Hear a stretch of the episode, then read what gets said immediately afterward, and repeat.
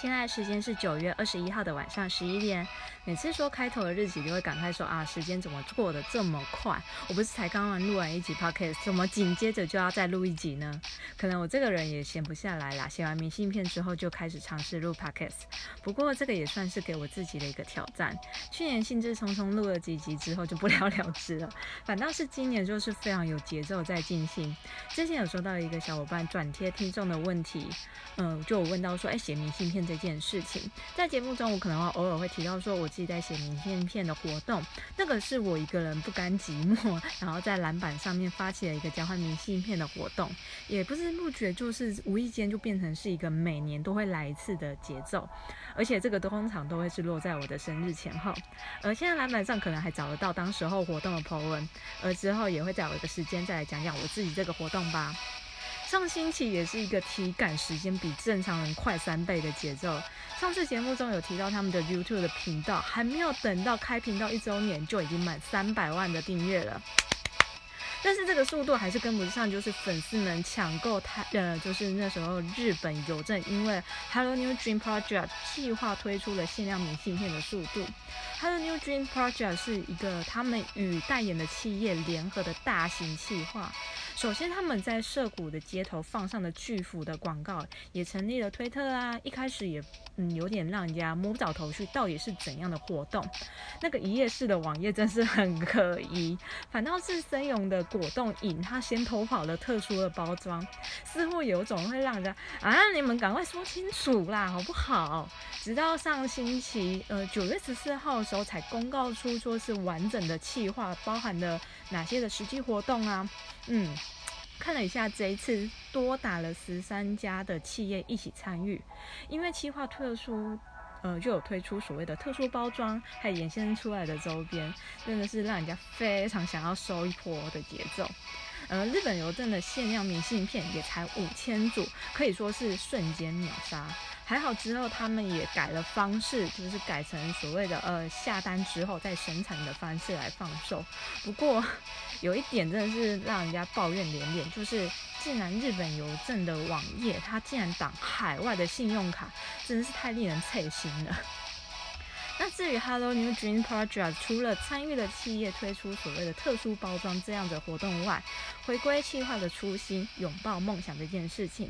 有了目标才会有努力前进的动力嘛。看到影片，他们有讲的说他们原本的梦想是哪些，好比是呃棒球少年的 Neo 跟 MJ，不意外他们的小时候的梦想就是要成为一个职棒的选手，而祥君想要当一个足球选手。至于志军，他说他想要去开面包店，而雅静很令人意外说他想要当社长。真的，他说出当社长的时候，真是让人家 好意外哦。不过他的另外一个梦想是说要在全世界卷起暴风雨，而现在他们的确是在努力的 ing 当中啊。而那个用 AI 唱出梦想，呃，应该是说用那个软体唱出你想要听的歌词，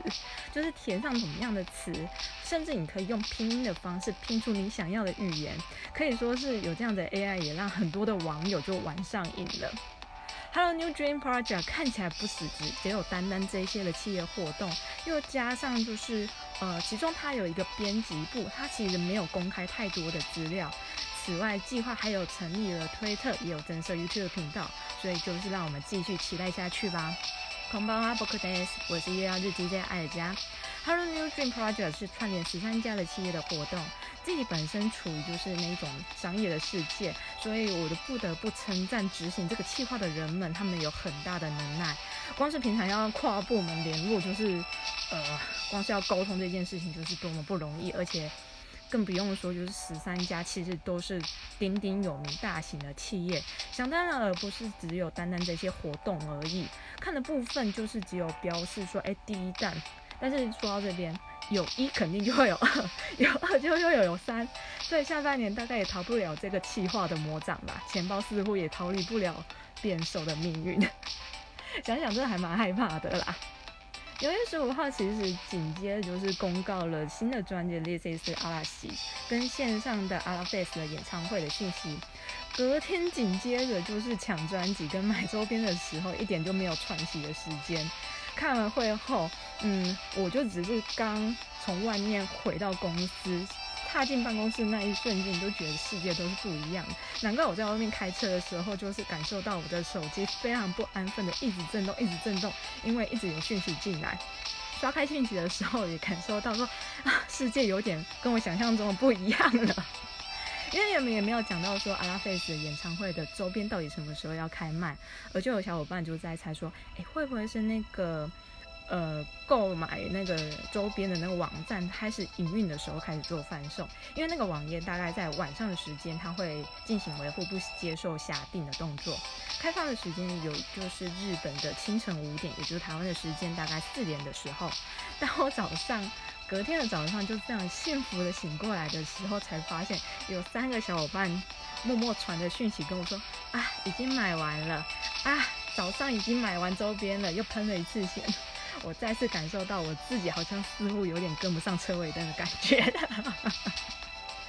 过了几天，小伙伴传了一个呃淳朴的一个钱包的商品给我看，它是一个非常简单的钱包设计。但打开钱包之后，应该是拉开那个拉链，上面竟然写着“钱呢”，非常有声音的东西。而且那个“钱呢”，深深感受到那个无，就是那种无辜又无助的感觉。想到买 This Is 阿拉西专辑的时候，我还跟小伙伴又说，又是一个还没有看到封面就先下手的节奏，而且真正收到东西还要先缴账单。想想那一本就是，呃，很久很久之前我们刷的那个演唱会的写真集，我们都笑说，哎，是不是明年的元旦之后才会收到？接续是第三集收集强迫症里面提到比较少篇幅的演唱会周边这件事情，我们就来讲讲，就是与周边的爱恨情仇吧。马上进入今天的节目，阿西巴尼西亚咖喱，阿金阿绿哟。这是一个蓝饭讲的追关于追着他们所发生的种种不可思议所经历的 podcast，可以当做是一种记录，也可以当做是一种回忆吧。有兴趣的小伙伴，我们就继续听下去。当时我在写第三集的稿子的时候，想到每年为了演唱会的周边，就是各种去抱小伙伴的大腿啊，或者是去现场实际去现场抗动性的各种经验，就觉得说啊，可能又可以开一集来讲这样子的话题。刚好遇到就是呃这个礼拜的阿拉费斯的周边贩售这个时间点来讲，这个刚好。嗯，刚好是一个非常符合实际的主题。尽管我到现在都还没有时间去思考，说我自己到底要买什么，就是一个呃，点开网页就是放空，或者是有一次我觉得点开就什么东西都放一份，真的太惊恐了，所以我一定要让我冷静下来。但是我那时候就想说，我一定要那个连帽毛巾，一定要让我自己冷静下来，不可以冲动消费。之前就募集小伙伴想要听的节目，其中有一题就是，嗯，他们想要听我讲关于演唱会周边的事情。趁着这次的题目，我们就来一起回答吧。小伙伴的题目其实他是想说要来由我来盘点最实用的周边跟和最不实用的周边。这个题目坦白说看起来是应该是蛮好回答的，但是其实也让我想了一阵子。可能我自认为我自己会收的周边一定是我自己最喜欢才会去真正愿意去花钱买。不过因此我打开我放周边的箱子，结果拿出了很多东西都是我忘了为什么而买的东西。那我们就来看看到底我买了哪些东西吧。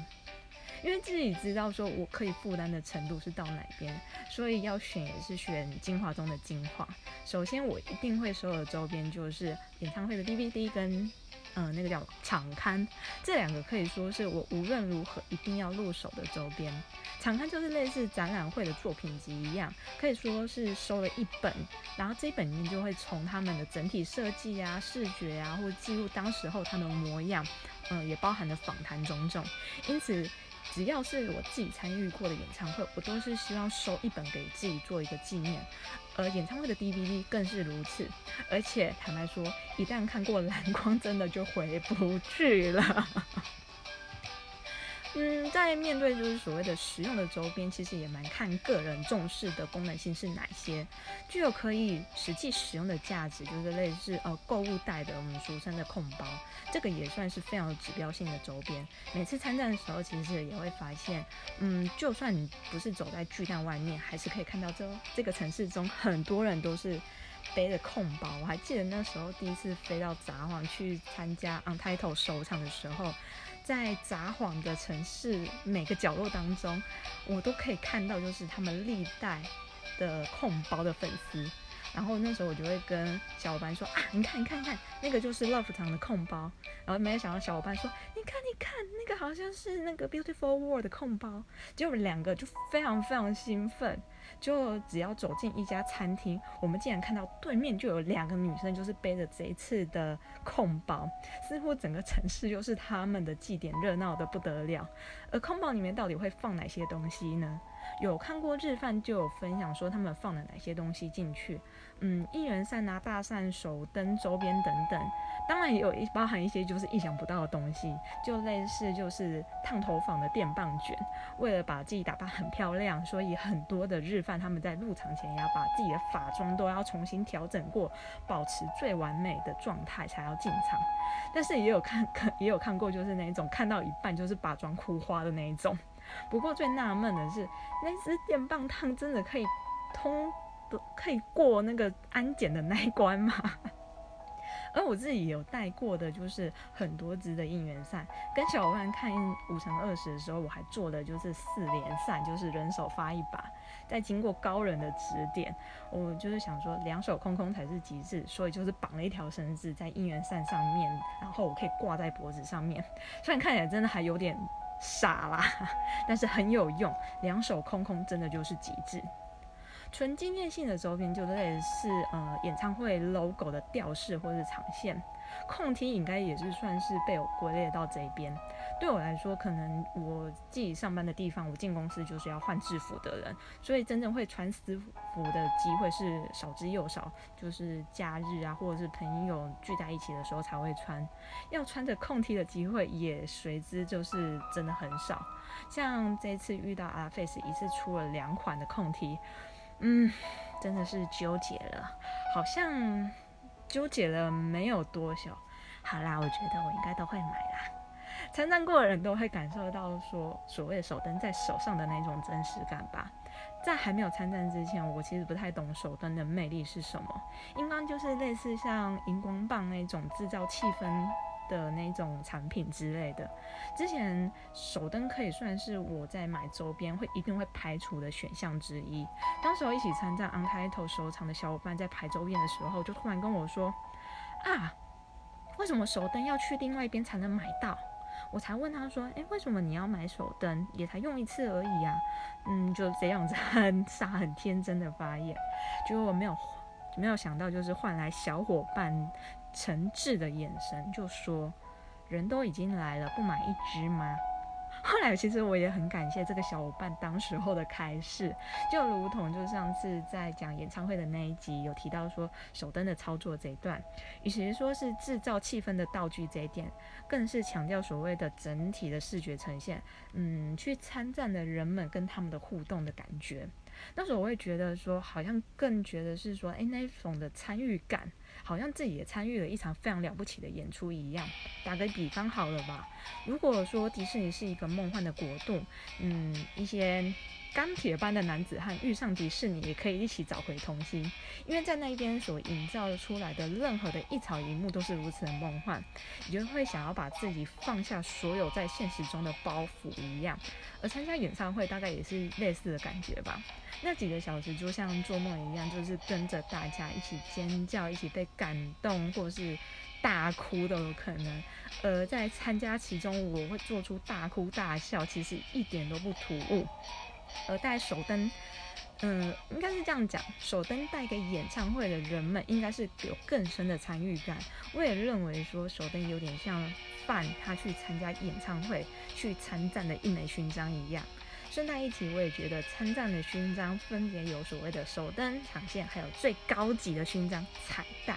至于彩带这个部分的话，我觉得又可以开一集来讲了。至于这次的阿拉 face，它其实也有推出手灯这个选项。其实也真的不知道说，如果是线上的演唱会，手灯会用怎样的方式来呈现，或者是不是有很厉害的互动机制出现？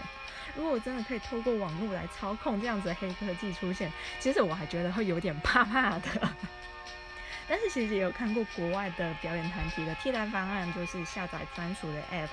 或者也许他们可以弄的一个像呃 SoftBank 的五 G 的技术，弄一个世界串联大合唱。但是如果能弄出来，真的就是黑科技中的黑科技了。讲到这边，似乎我觉得我好像没有回答到小伙伴的问题一样。嗯，那我这边简单做一个归纳好了。被我归纳到所谓的不太实用的，应该就会有控梯、手灯这一类。但是具有 纪念意义，我还真的会收。这个好像也没有回答到吧。呃，实用的周边我会把控包列入其中，尤其就是这一次五乘二十，他们有推出了一个迷你的购物袋，这个对我来说真的是实用性大幅的提升，也这一个购物袋也是成为我上下班嗯可以提小东西的包包，因为它是帆布的材质，也是相对的耐用。另外就是当年去参加 On Title，呃，它的场线，因为它的场线是那个识别证的袋子。当时候我一看到这个消息，我就第一个想到说，我哪来那么多脖子可以挂那么多条识别证？虽然还是会想说跟自己的实用性这件事情互相抵触，不过总是会想到解套的方法。在这样子的想法驱动之下，还是就是各种抱大腿，请小伙伴去请人帮忙买啊，交换也好啊。嗯，也是用尽各种方法把所有的颜色凑齐。在那时候，其实社群上也出现了很多的神人进行了改造的风潮，就类似把那个识别证的袋子，就是改装成是那种蝴蝶结的吊饰啊。最厉害的应该就是我看到就是改成表带之类的，而我自己就是把那个呃袋子就是改成是背相机的那个。呃，那个提带的那个部分可以挂在脖子上，然后我甚至就是把剩下的那一节，然后折成就是蝴蝶结，然后加了一个可以夹耳朵的那个夹子，就变成是一个蝴蝶结的耳环。大概看起来好像也没有实用到哪边去，但是我也会试着让它变得很实用吧。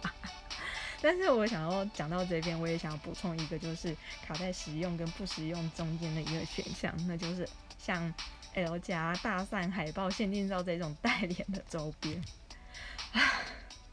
对，每次讲到这些带脸的周边，我就会陷入一个非常困难又纠结的过程。他每次都会怨叹说：“为什么拍那么好看？哎呦，怎么那么可爱？哎呦，这张好像可以收。哎呦，这个大扇很可以啊！以前好像没有收过大扇，这次要不要来收一下？”就是经过一连串的哀嚎之后，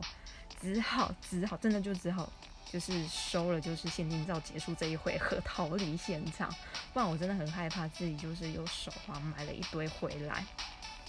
说到这边，其实也想跟大家分享一个我曾经看过的一个日剧。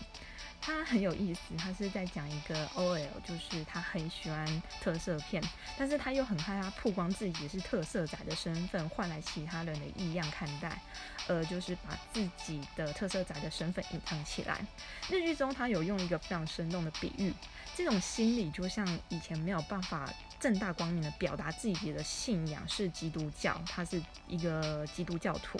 如果不高举十字架的话，其实就找不到教友。但是，一旦高举了十字架，就会当呃，就会当做基督教的身份就会曝光了。因为那时候都知道说基督教这个身份是很敏感的，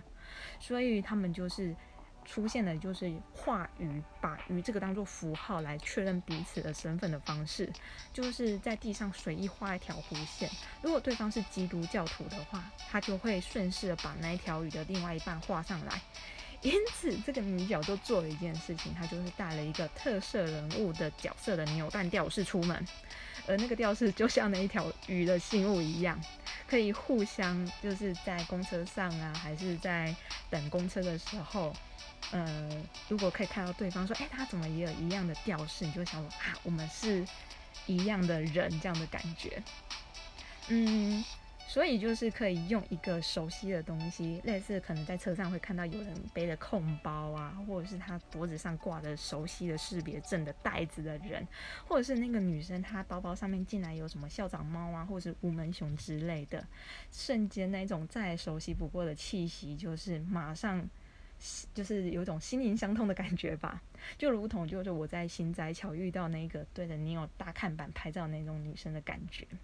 呃，这边我就要来问问看，就是听众们，如果你们看到周边出现在身边的话，有多少人会鼓起勇气去搭讪跟自己有同样心目的人呢？其实这个问题我也问过蛮多小伙伴的，就应该是这样讲，一路追着他们，我算是蛮幸运的那一个人，因为我因为他们我认识一群就是很吵但是又很可爱的小伙伴。每天就会互相推坑啊，然后上班的时候就就丢一张照片，然后就让我分了心。而且因此我也认识很多不同领域的人，也让我视野开阔了很多，在我平常的生活中增加了很多色彩。不单纯是他们的色彩，也让我觉得啊，这个世界也是很美好的。那是在生活中没有办法体验到的东西。我们同样谈着呃同样的偶像，也因为同一个笑点，在同一个时间大爆笑，还有着一样的反应。虽然我觉得我们彼此的笑点真的是很妙，就像很久之前分享的那一篇追星星孩子的文章中提到的一个，我们共同因为同一个信念、同一种爱，所谓的朋友不是在你身，嗯，随时陪在你身边，而是我说的你都懂。而因此，在这一边，因为晚了一天，但是我还是要在这边跟我的小伙伴说声生日快乐。因为今年可能我们有很多东西没有办法共同完成，因为疫情的关系。但是我觉得我们要持续燃烧到最后，也在这边祝你生日快乐。终于等到我们丽人想要开香槟的 Whenever You Call 的影片发布。说实在啦，那时候有国外的影片平台，就是已经先偷跑了，就是先把曲子放出来了，真的少了一点点，就是在日本时间可以听到的那种浪漫。虽然也不是自己所期待的就 City Pop 的风格，但是火星人出品呢，一定是一定有品质的，整体的曲风也是。嗯，我们平常熟悉的风格，甚至还比较有点像九零年代西洋男生团体有的风格，但是也算是有一种倒吃甘蔗，越听越上瘾的感觉。歌词一往情深，其实我有点惊讶，因为像呃之前的 Reborn 的歌词，其实会觉得好像有点别扭，但是也许可能这次的歌词就是嗯相对简单，相对。呃，那种感情反而就是用简单的歌词来表达出来，就像我听到祥君有唱了一句，就是呃，应该是第二句还是第三句，嗯，This I promise you will bear，我就觉得天哪，就只是 I promise you forever，就只是一个那么简单的歌词，其实我心里就是那种 悸动，就是停不下来，不禁想起了很多的事情。虽然都是开心的记忆，但是有更多的是那种失落感冒出来，让我陷入有一种说不出来的沉重感。但我觉得节目到最后，目前我们阿拉菲斯的线上演唱会的时间跟形式其实就还没有公告。不过我想，最晚应该也不会拖过十一月三号他们出道的这一天。这天。嗯，无论是对他们还是对蓝帆来说，都是一个意义非凡的一天。如果对于节目有什么样的心得或建议，或者有想要听的主题，可以点选就是回馈的表单，连呃留那个链接给我，或是留言给我。如果喜欢这次的放送的话，可以按下追踪，或是帮我分享给身边的小伙伴。我们就期待下次的交给蓝帆吧，拜。